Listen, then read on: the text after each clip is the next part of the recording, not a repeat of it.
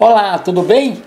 A tão badalada inauguração do trecho 4 do interminável e bilionário Canal do Sertão mostrou, novamente, o quanto o sertanejo, as famílias que moram ao entorno da obra, são usadas em discursos políticos e enganadas após o voto.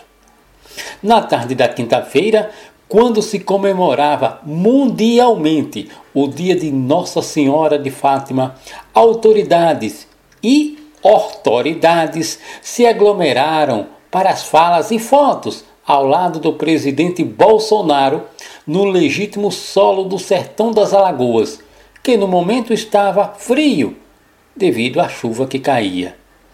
De Delmiro Gouveia até senador Rui Palmeira, qual o uso prático do canal para benefício do sertanejo? Você sabe? Quem transita por sua margem descobre diversos e diversos pontos de abastecimentos de carros-pipas que alimentam o sonho das famílias de um dia realmente terem água em suas torneiras. Quem transita pela margem dele também descobre o vazamento de anos que nunca foi solucionado e que diminui a vazão da água no canal.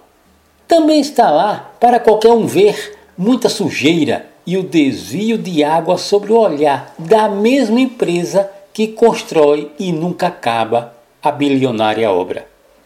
É claro que nessa época, onde nos aproximamos de uma outra eleição, onde o eleitor recebe aperto de mão de candidato traidor oportunista, devemos ou alguns deviam pensar em observar melhor o quanto o sertanejo alagoano é passado para trás.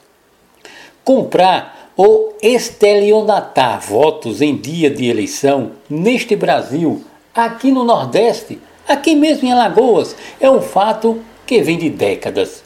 Bem, que comecem a nova obra do novo trecho do canal, mas que, por favor, parem de mentir e de usar da boa fé do sertanejo das Alagoas, porque conversa de político dessa terra é igual a coceira, só que é um pezinho. Eu sou Antônio Melo e todas as sextas-feiras estou aqui no Correio Notícia, conversando com você. E ao meio-dia o encontro é na Rádio Correio FM, no Correio Político. Conto com vocês.